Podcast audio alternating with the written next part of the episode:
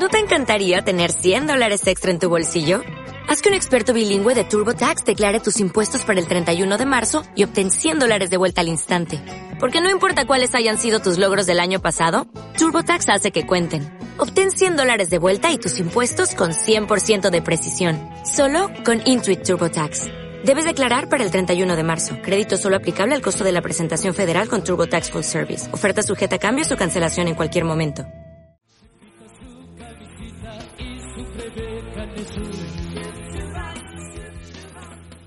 Buenas tardes, queridos amigos oyentes y seguidores de Radio Cantiana.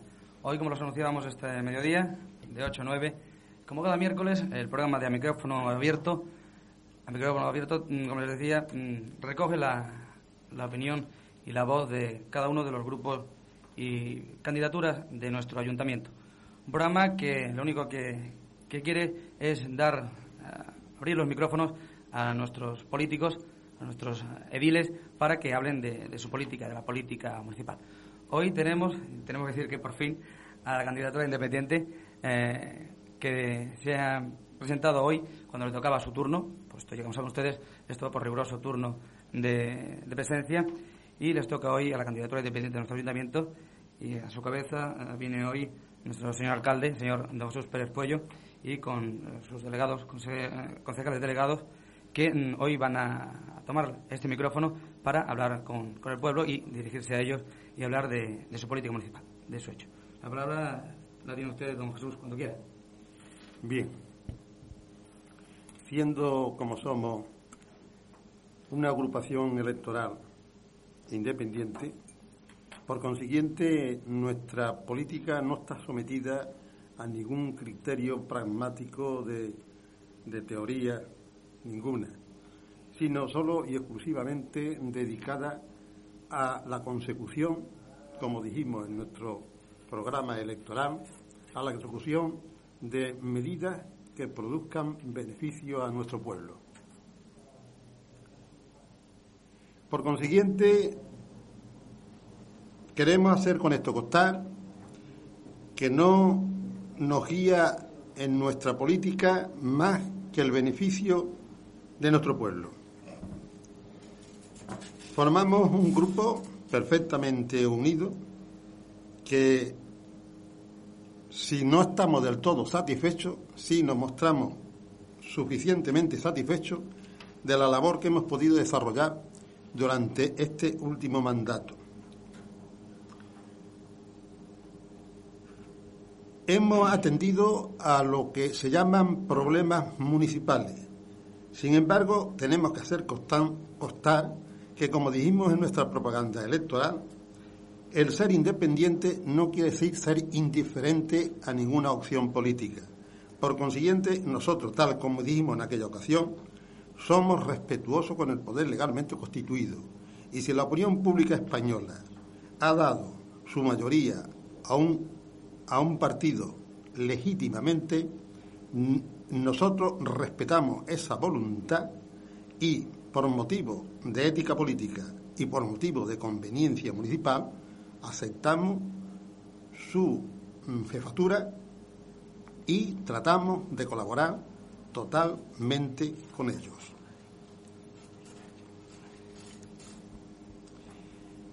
En primer lugar, quería hacerle a ustedes saber que en el día de ayer hemos celebrado dos plenos importantísimos, extraordinarios ambos. En uno se ha hablado de la posibilidad, no, de la realidad de poner el plan informático provincial, es decir, de eh, poner los ordenadores, de mecanizar, de organizar el ayuntamiento de forma que se haga más ágil y más moderno. También hemos tratado de las próximas fiestas locales, es decir, de los dos días que el ayuntamiento tiene mm, para designar como fiestas locales, que han sido asignados el 8 de septiembre y el sábado, día de feria, y también de la aportación municipal al plan de empleo rural, que por una cantidad de 30 millones de pesetas significa una cantidad tan importante que hemos hecho hacer, hemos hecho hacer costar a nuestro mm, jefe gubernativo, es decir, el, gobernador civil, y, y a la Junta de Andalucía, que como todos los ayuntamientos, la cantidad de 30 millones es una cantidad casi completamente imposible de aportar.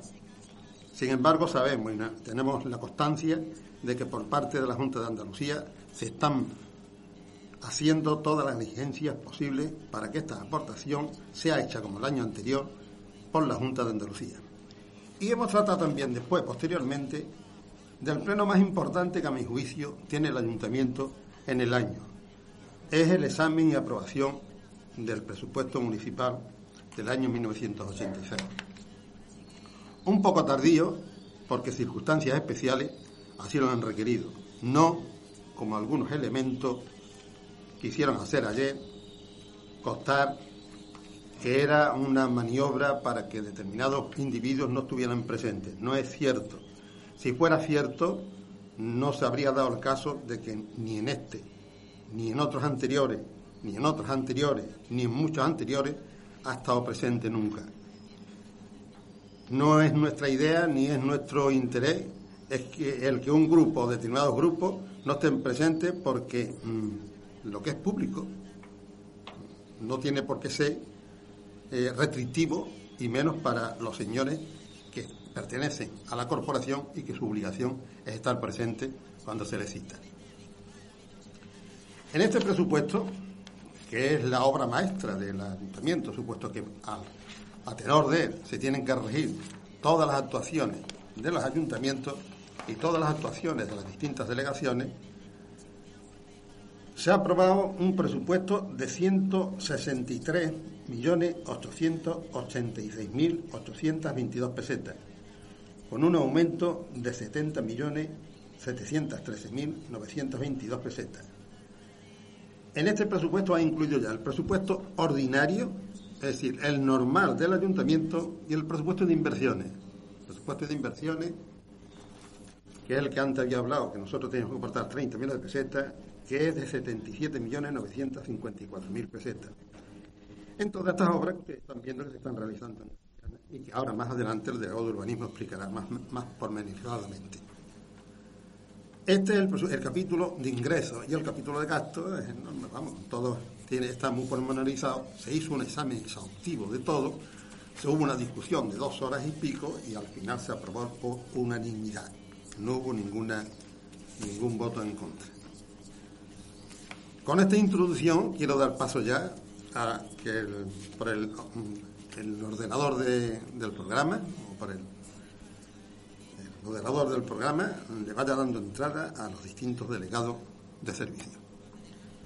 Bien, pues después de esta introducción de don Jesús, nuestro señor alcalde, vamos a, si acaso por orden de están en su disposición en la mesa, tenemos a, Eduardo Jiménez, concejal delegado de, de Cultura y Deporte acércate al micrófono y adelante cuando quieras y expon los temas que, que creas conveniente. Buenas tardes.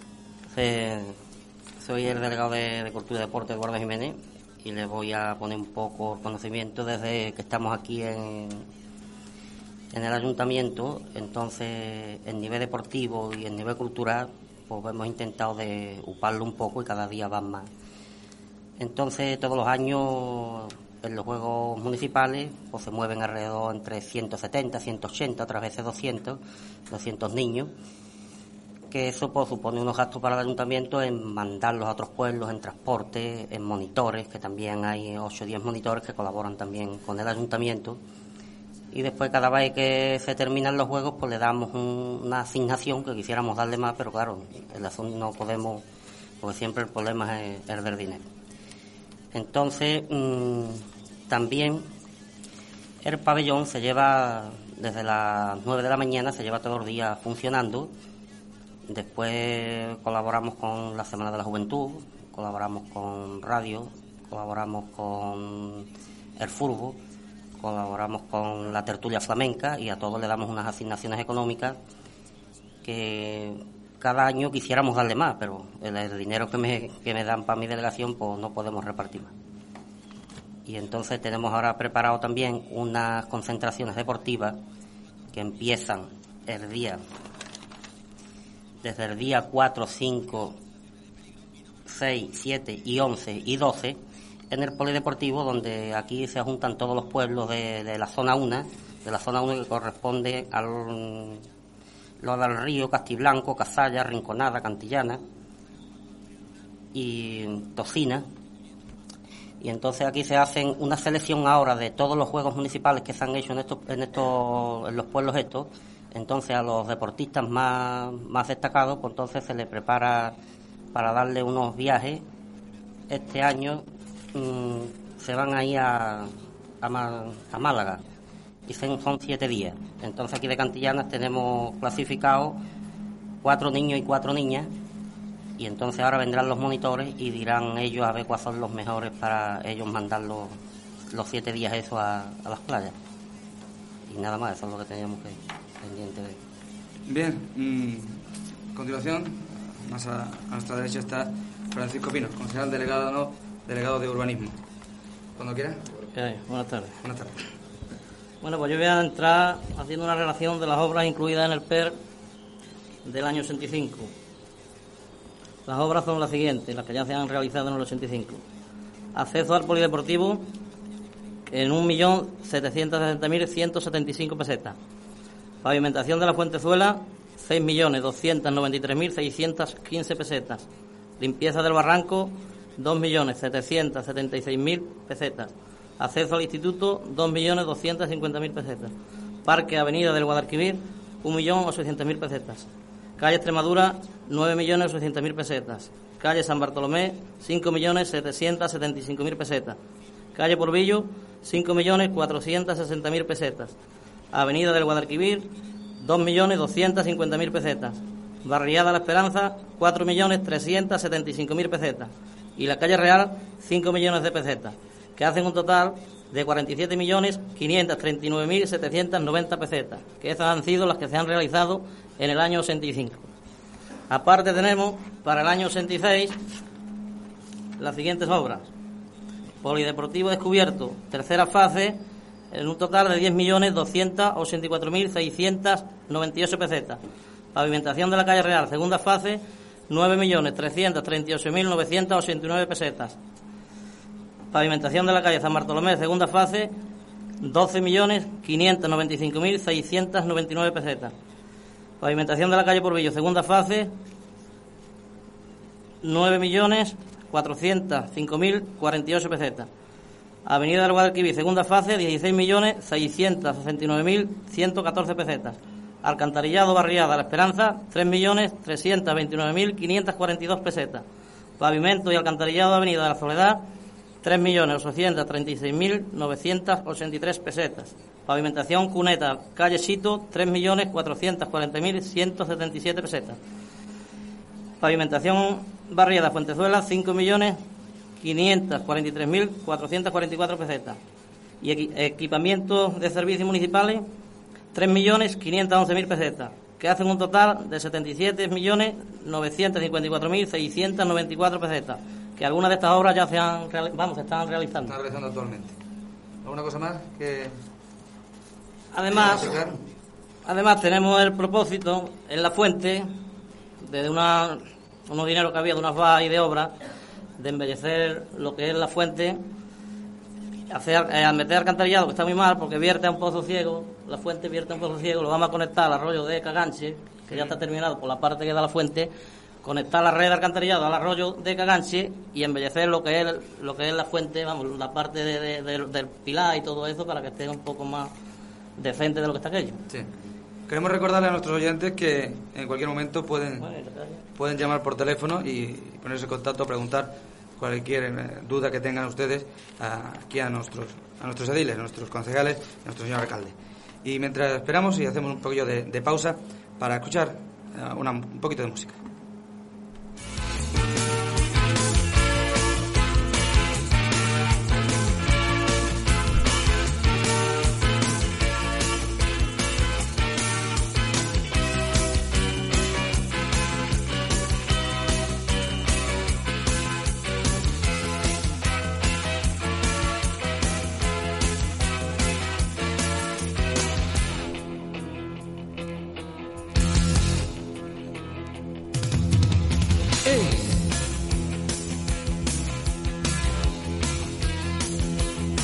Vengan pequeños y grandes sin olvidar Bueno, hemos hecho un paréntesis, como decía José Manuel, y vamos a pasar al pabellón predeportivo donde nuestros compañeros en solitario están rayando el partido. Vámonos con ello. el equipo del Cuba Tanca y ya están Esto es lo intentando que está hacer la guerra ocurriendo en cada el cuenta. Municipal de momento nuestro se mantiene el 3 a 1, sigue perdiendo tiempo el Discopá y esto ha perdido un poco de emoción por aquello de los tres goles a uno favorable al Discopá Forma. Balones largos, balones que van de una portería hasta la otra, sin ser controladas por los jugadores de uno u otro equipo. Y ahora Antonio Gajardo la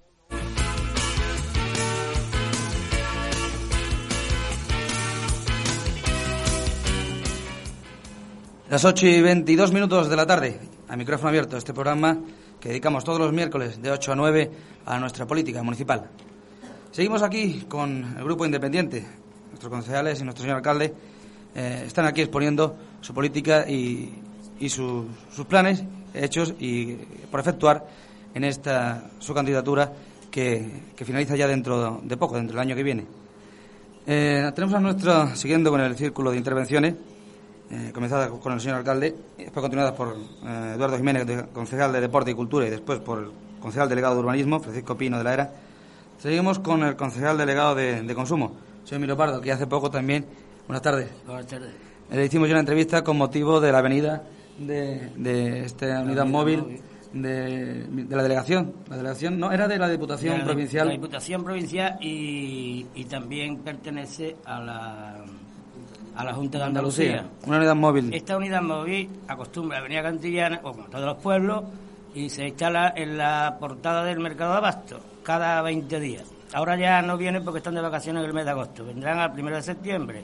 Esta unidad móvil, el objeto es informar a todos los, los, los amas de casa y a todos los consumidores, informar de lo que deseen que le informes, igual sobre consumición de alimentos como de medicamentos, como de tejido e igualmente de farturas de la compañía de Se- Sevillana Electricidad y Telefónica.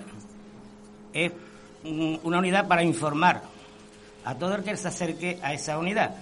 Yo quiero pediros que os acerquéis a ella, que no os va a llevar nada por eso, y además saldrán ustedes informados plenamente de todo lo que ustedes deseen. Buenas tardes.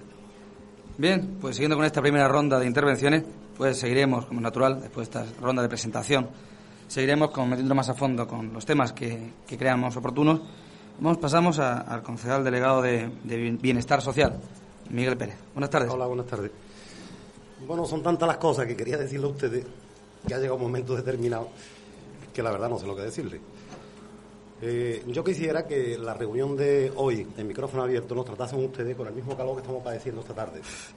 Que hemos sido un grupo electoral que nos hemos presentado por y solo exclusivamente por Cantillana.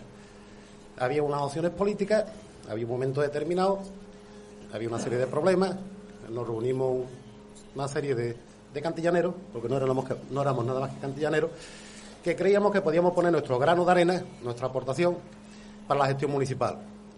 Yo mi mensaje, ya le he dicho a ustedes que quiero hablarles muy poco, mi mensaje es hoy, solo y exclusivamente, de que el Ayuntamiento de Cantillana lo tenéis completamente abierto, que nos tratéis como hermanos, como unos más del pueblo, y que vuestros problemas vengáis con toda la confianza, con toda vuestra tranquilidad, a presentárnoslo en cualquier momento determinado, puesto que si no lo podemos resolver, por lo menos le podemos dar cauce y atenderlo. Muchas gracias.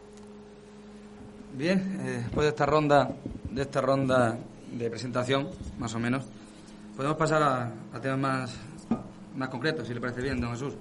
Sí, sí. Si quiere tratar alguno en especial, Bien, pues yo quería ir insistiendo sobre mm, problemas que ya han sido tratados anteriormente, profundizarlo un poquito más. Eh, en la exposición hecha por el delegado de Cultura y Deporte, como no es, no es posible que se tenga en la memoria eh, todas las cosas que, que hace, porque son múltiples y su labor es magnífica en ese aspecto, como la de todos, eh, quería insistir sobre un asunto que creo que debe de enorgullecer al pueblo de Cantillana. Y me refiero a los logros como es el Instituto de Segunda Enseñanza. Solamente con pasearse por la zona aquella y ver aquel magnífico edificio, solamente por pasar por aquella donde ahora mismo se está desarrollando las competiciones deportivas y ver el magnífico edificio del polideportivo. Ese hogar del pensionista que lo vamos a poner en funciones muy pronto, muy pronto, muy pronto, porque ayer se tomaron las decisiones económicas necesarias en el proyecto de presupuesto que se hizo para ponerlo en funciones, en su mobiliario, en su funcionamiento. Solamente con ver lo que el delegado de urbanismo dice que se ha hecho y se está haciendo en calles, pavimento, alumbrado público, alcantarillado, pavimentaciones, etcétera, etcétera, creo que debe ser un motivo de orgullo para todos los cantillaneros y para nosotros de satisfacción. Que ya dije anteriormente que no estamos totalmente satisfechos, pero sí estamos algunas veces, yo de verdad les digo a ustedes que cuando, como soy tan viejo en el cargo y viejo en edad, cuando me acuerdo de la cantillana aquella que recibimos en un año muy lejano del año 50, a la cantillana del año 1986, y voy repasando en mente todo lo de los grupos escolares, las casas aquellas que se utilizaban, los soberados que se utilizaban para escuelas, los magníficos grupos escolares que actualmente hay, el programa de construcciones de escuelas, el cuartel de la Guardia Civil, la plaza de Abasto, donde antes no había más que un, un arroyo inmundo y que ahora es la zona más bonita de Cantillana. Cuando veo la expansión toda de todo eso, a mí me entra un motivo de satisfacción y de orgullo. Y coste que no estoy satisfecho del todo, todavía aspiraría a más. Pero no cabe la menor duda que uno se siente reconfortado solamente con eso. Creo que merece la pena recapacitar sobre eso, porque mucha gente se cree que eso es una cosa que nace por generación espontánea, y no es así. Eso es el producto y el fruto de muchos trabajos, muchos sacrificios y una cosa que se nos ha censurado por otros grupos a nosotros, y de planificación. Y precisamente el fruto de un seguimiento planificador de las cosas es la que ha podido llegar a la concreción de esos logros porque si no hubiera habido planificación, no hubiera habido el logro final que actualmente se está teniendo. Dentro de breves días se va a hacer la entrega total del, instituto. Se va a recibir con la administración y se va a poner en, en marcha la segunda fase que está hecha. Magnífico edificio y magnífico instituto. Y no solamente por el edificio, sino por el continente, no, por el contenido también, por lo que tiene dentro, porque dentro tiene el fermento de la cultura, el fermento de proporcionarle a nuestros muchachos, a nuestras juventudes, no solamente de Cantillana, sino de los pueblos limítrofes, un sitio donde están aprendiendo las disciplinas y las asignaturas que lógicamente le tienen que servir para el porvenir de mañana de su ingreso y acceso a las universidades. Esto, si nos paramos a meditarlo, es de una importancia enorme. Y si vamos a los problemas de, de, pavimentaciones y vamos a los problemas de la transformación que Cantillana está experimentando. Ahora mismo, si nos damos un paseíto por la calle San Bartolomé y vemos ese adoquinado nuevo que se está poniendo, si vamos a la calle Real y vemos el adoquinado, si vamos a la calle Bolvillo vemos el adoquinado, no nos gusta el, alquitrán de la calle Martín Rey ni, la de la calle Juan Carlos. También va a ser adoquinada en su día. También llegará su momento en que sea adoquinada en su día. Y si no por nosotros, pues por las futuras corporaciones, las que vengan detrás, ¿no? Creo que hay un cancho, un cauce abierto, ancho, de que las futuras mm, corporaciones pueden coger el relevo e ir haciendo, eh, transformando lo que ya está iniciado bueno, iniciado. Ya hay tantas cosas hechas que ellos podrán ir rematando y tomando otras iniciativas provechosas también para el pueblo. Entonces esto nos llena de satisfacción, nos llena de, orgullo. Como decía ah, Emilio, también el hecho de... Y porque hasta ahora eh, eh, los municipios, las juntas de Andalucía, las diputaciones, los municipios han marchado más unidos con las diputaciones, porque esto ha sido una cosa más de más solera, de más antigua. El municipio ha tenido más entramado con la Diputación. La Junta de Andalucía es una autonomía nueva que ha ido mm, recibiendo delegaciones del Poder Central y ha tenido que verificar un tiempo de prueba para ir poniendo en marcha todas esas delegaciones que va recibiendo.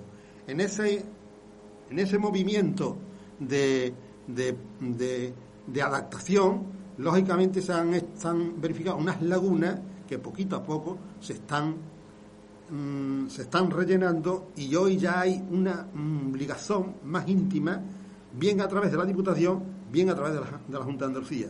Ya la Junta de Andalucía, a través de su poder autonómico, va recibiendo o ha recibido muchísima competencia que a su vez la están recibiendo los ayuntamientos. Hay un problema, un problema económico. El problema económico es que los ayuntamientos en todas estas obras que se hacen tienen una servidumbre económica y esta servidumbre económica incide sobre la economía municipal. Como la economía general del Estado no es muy bollante, o por lo menos no ha sido muy bollante, parece ser que ahora va haciendo mejor, pues eh, el impuesto, el impuesto sobre los impuestos sobre los, sobre los vecinos, aun cuando nosotros hemos sido sumamente comedidos y hemos tasado positivamente y podemos decir que quizás seremos uno de los pueblos que menos imposiciones fiscales tienen, a pesar de eso, necesariamente llega un momento en que la, servidumbre económica obliga, necesariamente, porque ahí tenemos, por ejemplo, la recogida de basura. Es deficitaria, nos cuesta cerca de 2 millones de pesetas anualmente. El agua es deficitario, nos cuesta dinero. El servicio de cementerio, en el cual hemos hecho una, hecho una labor que aunque no hay que dar miedo de hablar de estas cosas, porque el cementerio es el cobijo de la muerte, muy bien, pero es el cobijo donde van, vamos a ir todos y donde están nuestros, nuestros seres queridos y donde vamos a ir nosotros también. A decentar un cementerio, ponerlo en condiciones, tenerlo mm, limpio, tenerlo bien, bien acondicionado, es una labor también digna de tener, de, de tener encomio, tanto como un parque, un jardín o cualquier otra cosa.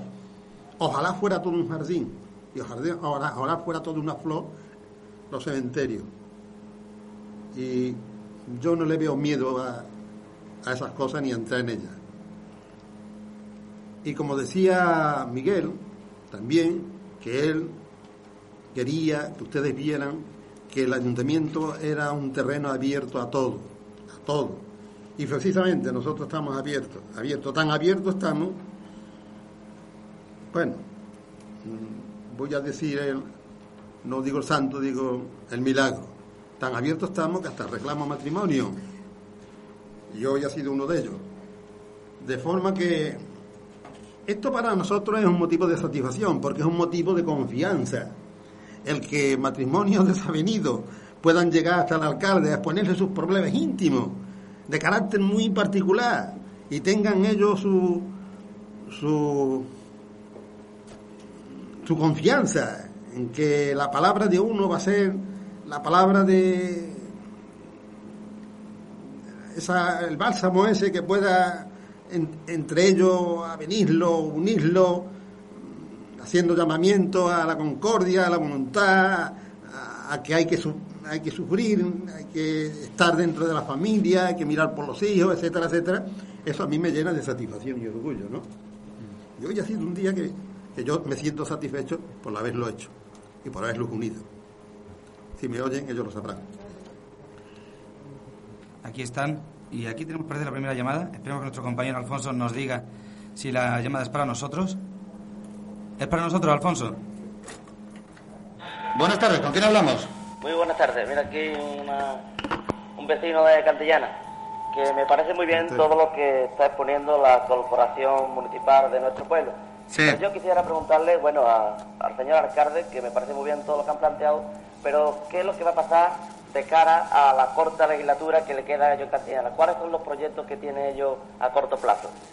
Vale, ¿alguna pregunta más? Nada, nada más. Vale, muchas gracias. A continuación le contestará al señor alcalde. Le preguntaba este vecino de, de Cantillana que qué ocurrirá eh, en este año que le queda de este año corto que le queda de legislatura. Esa es su pregunta. No sé, ¿qué, qué, qué pasará en este año de legislatura? No ha sido más explícito. Bien, este no, parece que no está muy concreta la, la pregunta, ¿no? Porque ¿qué pasará con respecto a qué? Eh, entonces voy a contestar genéricamente.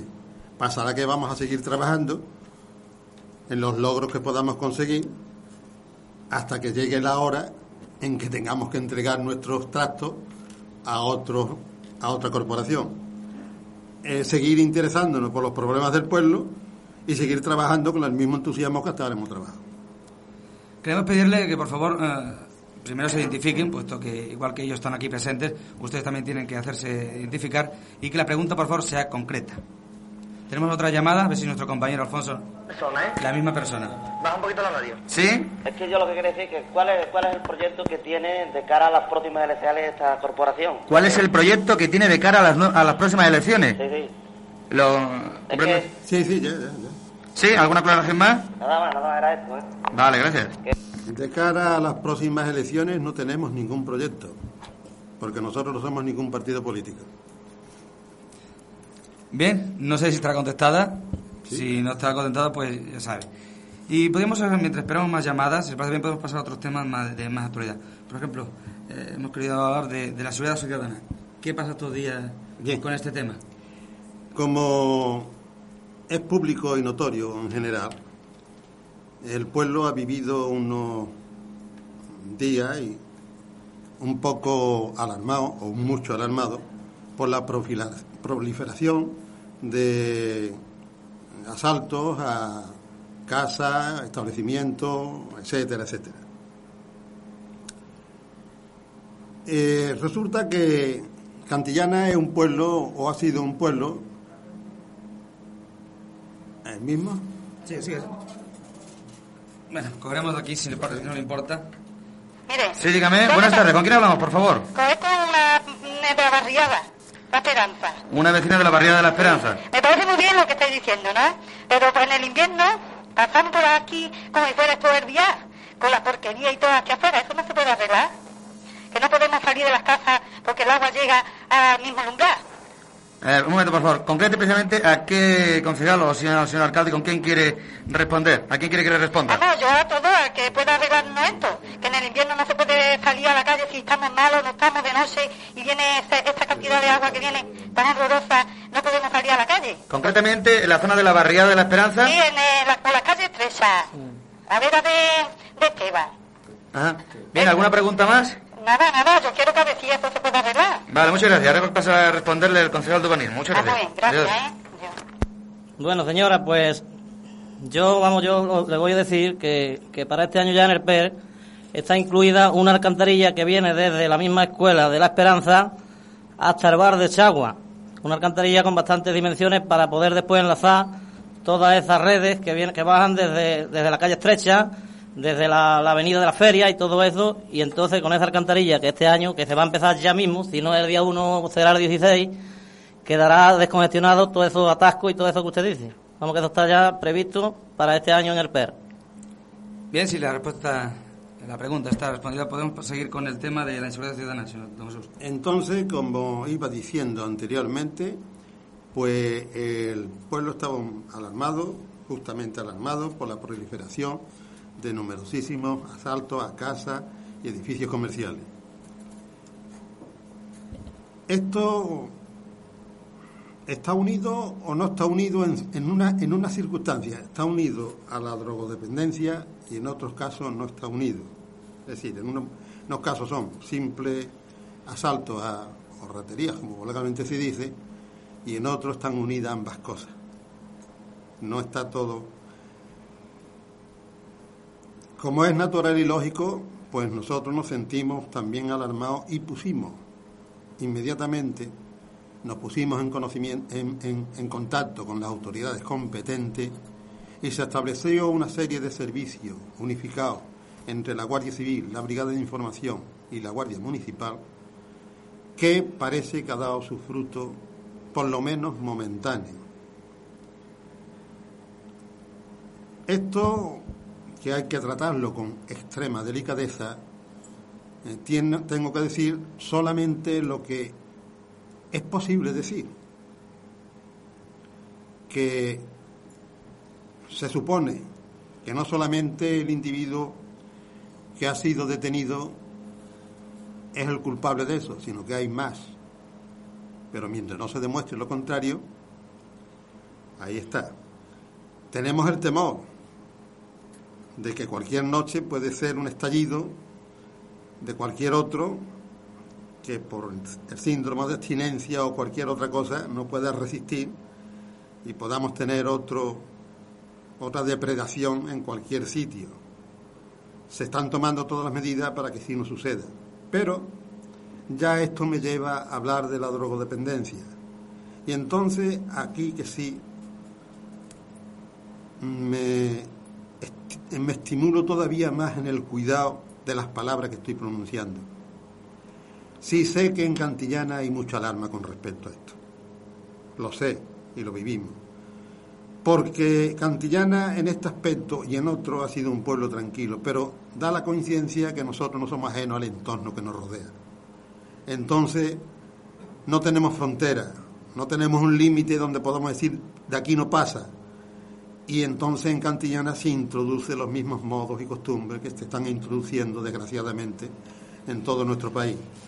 Y de aquí viene que nuestra juventud, y no tanta juventud también, cae también en los mismos vicios y costumbres en que están cayendo los demás, porque viven del mismo entorno y viven con las mismas relaciones. ¿Qué, ¿Qué se podría hacer con respecto a eso? ¿Qué se está haciendo?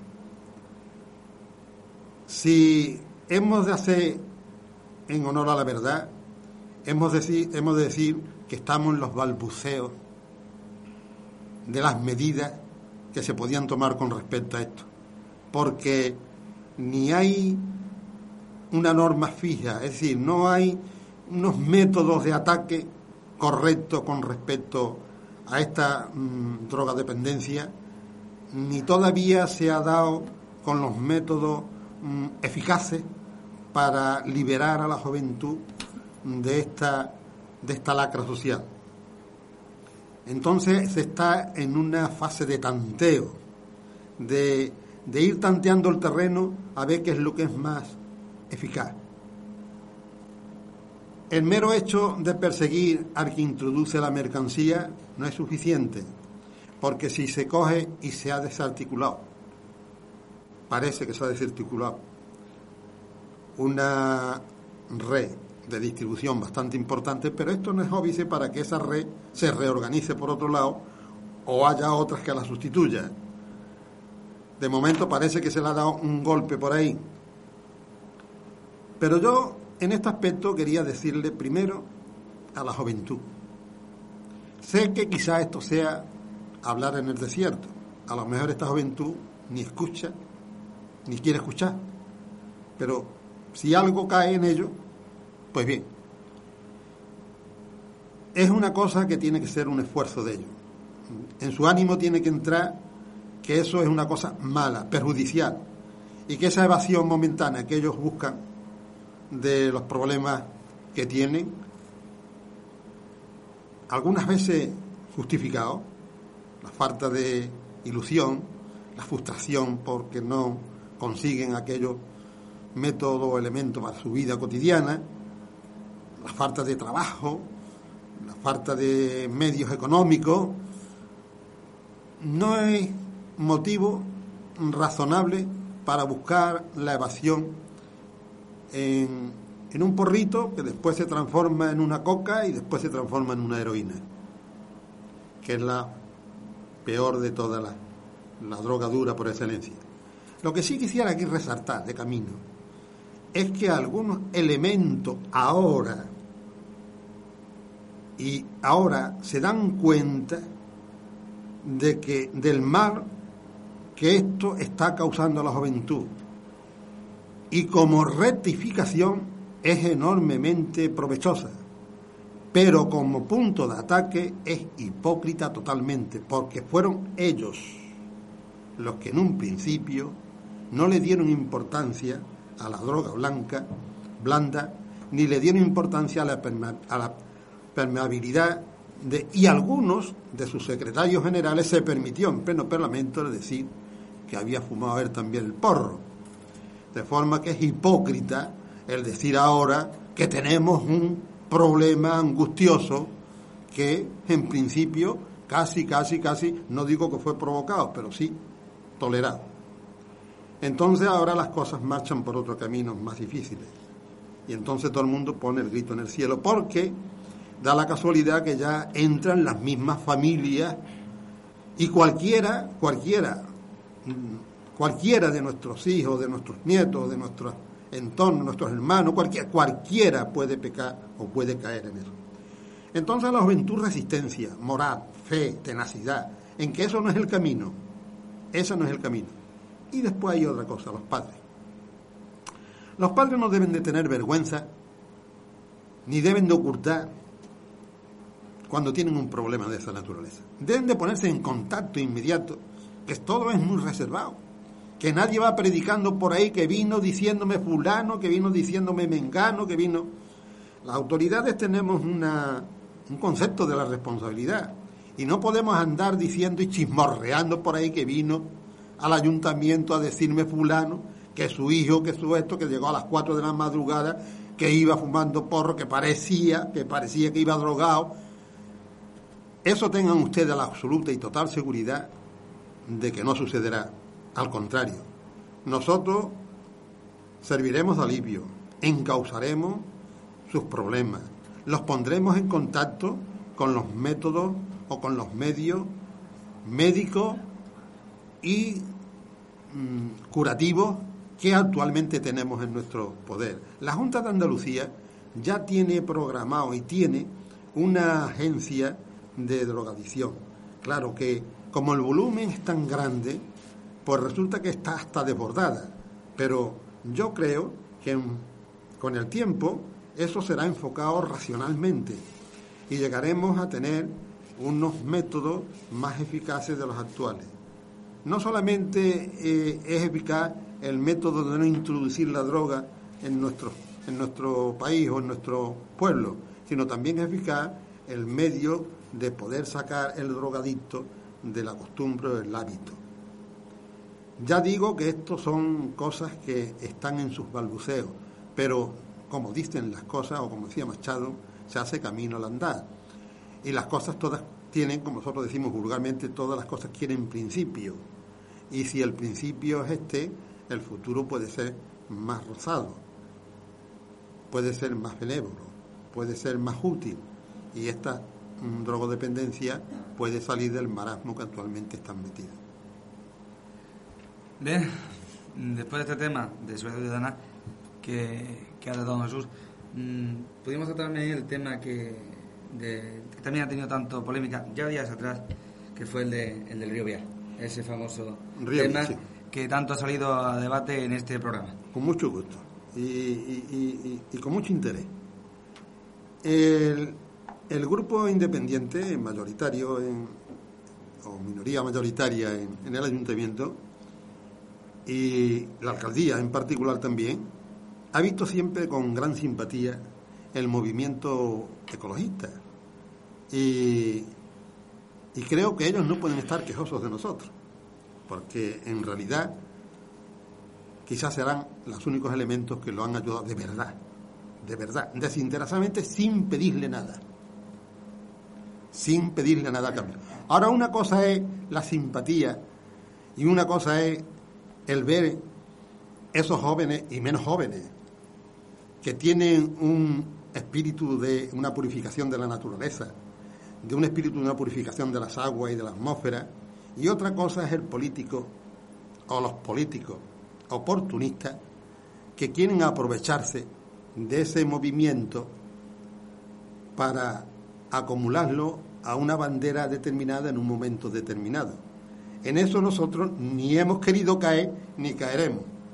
Y claro, los resultados electorales últimos lo dicen claramente. Cuando yo en mi casa recibía la visita de 30 o 40 personas del movimiento ecologista y después he visto que la alternativa verde ha tenido seis votos en Cantillana, decía yo, bueno, ¿y los otros? ¿Dónde están?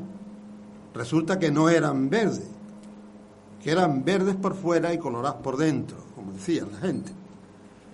En fin, en este aspecto nosotros hemos cumplido o hemos hecho por, cumplir los deseos máximos que ellos, que algunas veces no lo expresaban como deseos, sino como exigencia. Y nosotros no nos hemos molestado porque han, han dicho en determinados escritos, exigimos. Si nosotros hemos dicho, bueno, desean, desean que hagamos, que hagamos esto. Y le hemos hecho, pues, parte de lo que ellos consideraban una reivindicación en el río Vía. Cantillana tiene dos ríos. El río, río padre de Cantillana es el Guadalquivir. La ribera del Vial es la ribera del Vial. Y,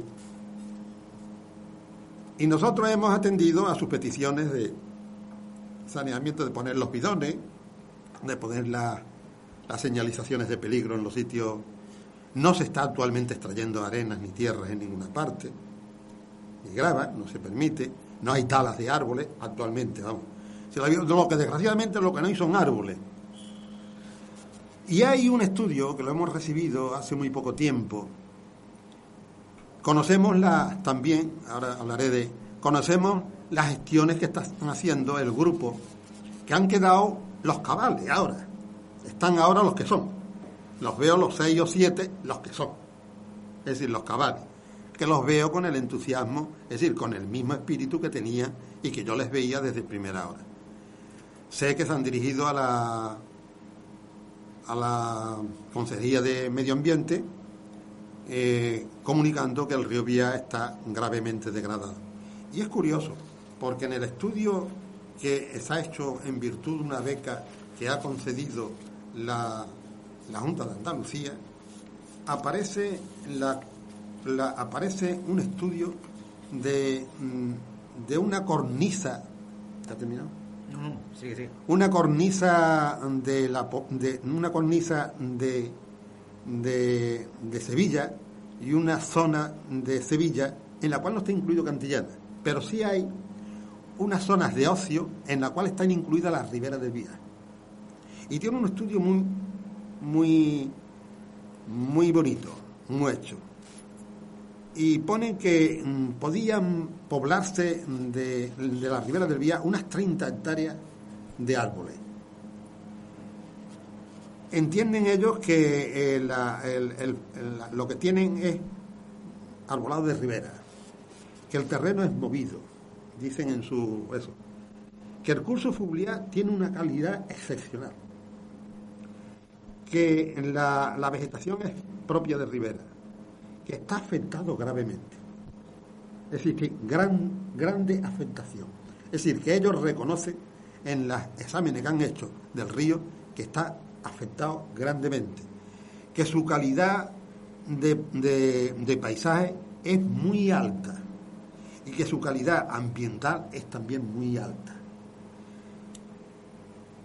Y entonces también hacen ellos un estudio de las posibles, claro, del, posible proyecto de, para llevar a efecto la, la, mejora de esa degradación, la población de árboles por toda esa ribera, con deslinde de lo que es ribera, que es precisamente lo que nosotros le tenemos pedido con tanto ahínco a Liara o Instituto de la Reforma Agraria, que se encargó y nos prometió que se encargaría del deslinde de todos los caminos de Cantillana y de todos los clauses fluviales de Cantillana.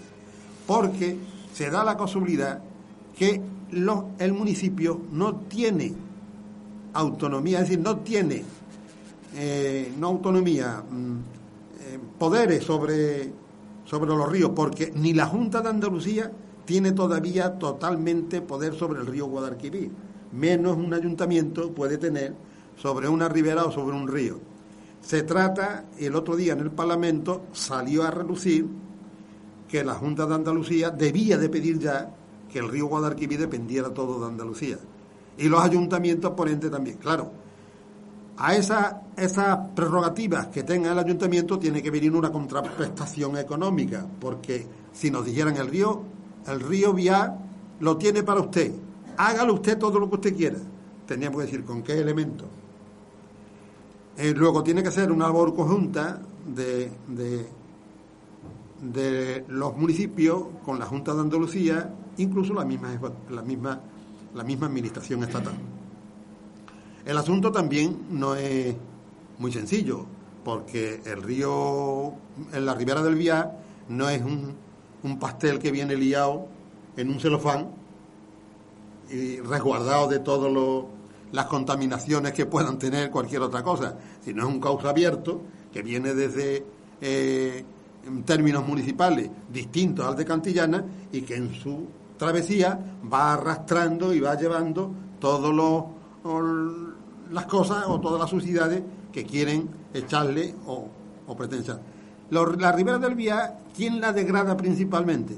Pues las principales agresiones que recibe el río las recibe de los mismos humanos, de las mismas gentes. Las mismas gentes somos los que, los que mm, degradamos el río. Luego, tenemos que empezar es por educar a la gente a cuidar del río, a mirar por el río. En este aspecto yo veo que la labor de estos muchachos es muy plausible y nosotros estamos totalmente identificados con ellos y totalmente dispuestos a ayudarles en todo lo que sea humanamente posible. Bien, pues sí, no tienen una cuestión más. Eh, Francisco Pino, concejal de urbanismo. No, que yo quisiera aclarar de que por esta misma antena se había dicho de que los bidones se habían puesto y no se recogía la basura, y eso no es cierto. Los bidones se pusieron y lunes y viernes se recoge la basura, porque creemos que son los días más idóneos para que aquello esté el lunes, porque el sábado y domingo se, echa bastante desperdicio y después durante la semana hay un poco hasta el viernes que se recoge otra vez. O sea, que eso era aclarar ese punto.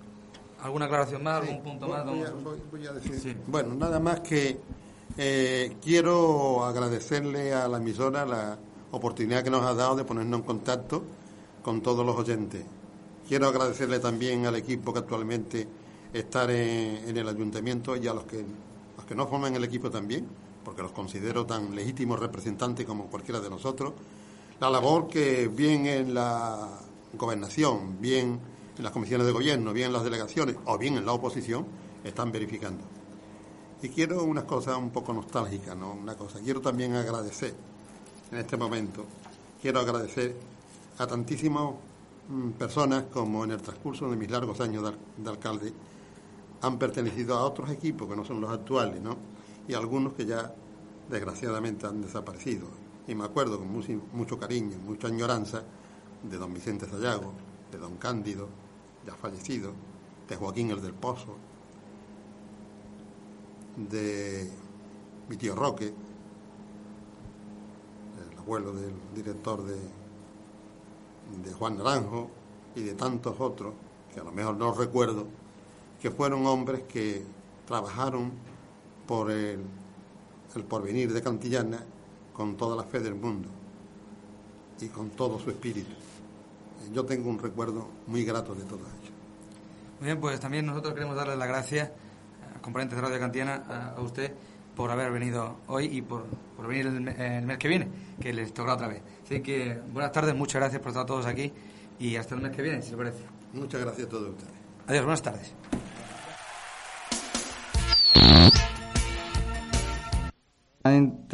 absoluta en su grado de gran invalidez. Bueno, aquí lo importante para que esto se produzca, para que esta revisión se produzca en todo su grado, lo importante es el estado global del trabajador, ya que no es el mismo que en el, momento, el momento inicial en el cual se encontraba.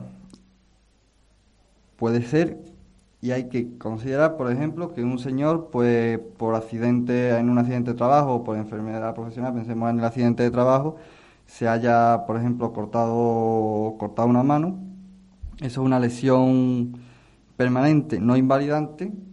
Bueno, no invalidante. Pensemos en el dedo, que ya en un dedo. No invalidante para su profesión, imaginemos, yo qué sé, pues que es policía, policía municipal.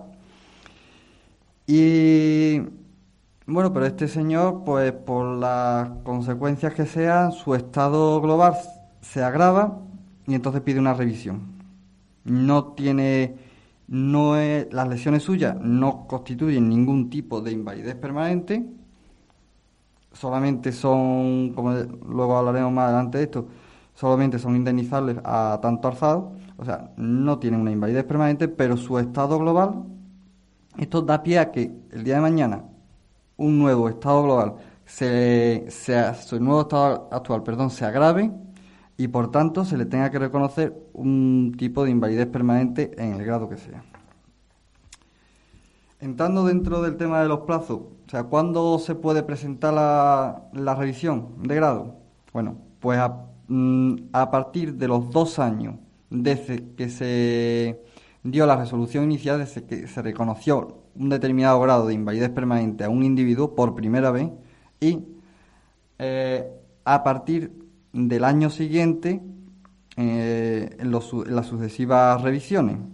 O sea, dos años a partir de la declaración inicial y un año a partir de la última revisión, o sea, de la segunda o posteriores revisiones que se hagan de la, de la invalidez permanente. En el primer caso, se cuenta a partir del día siguiente a aquel en que se reconoció el estado de invalidez permanente por la Seguridad Social. Y en el caso de un año, para contar a partir de la última revisión que se hizo, se cuenta a partir del día siguiente en que hubo un acuerdo firme. Acuerdo firme que resuelva la petición anterior de revisión.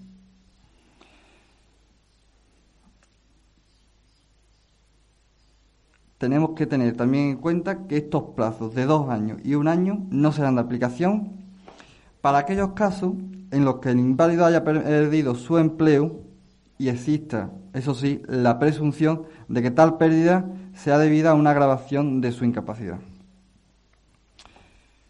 Eh, comentábamos en un principio que la invalidez permanente, la revisión de la invalidez permanente tenía mm, grave graves dificultades para seguir y prosperar por la sistemática denegación por parte del Instituto Nacional de la Seguridad Social de estas reclamaciones, de estas revisiones, que suelen contestar normalmente, en principio, ya desde un principio conceden siempre, casi siempre, una invalidez permanente total y luego cuando se pide una revisión de grado vuelven a decir que el individuo tiene el mismo tipo de invalidez que tenía.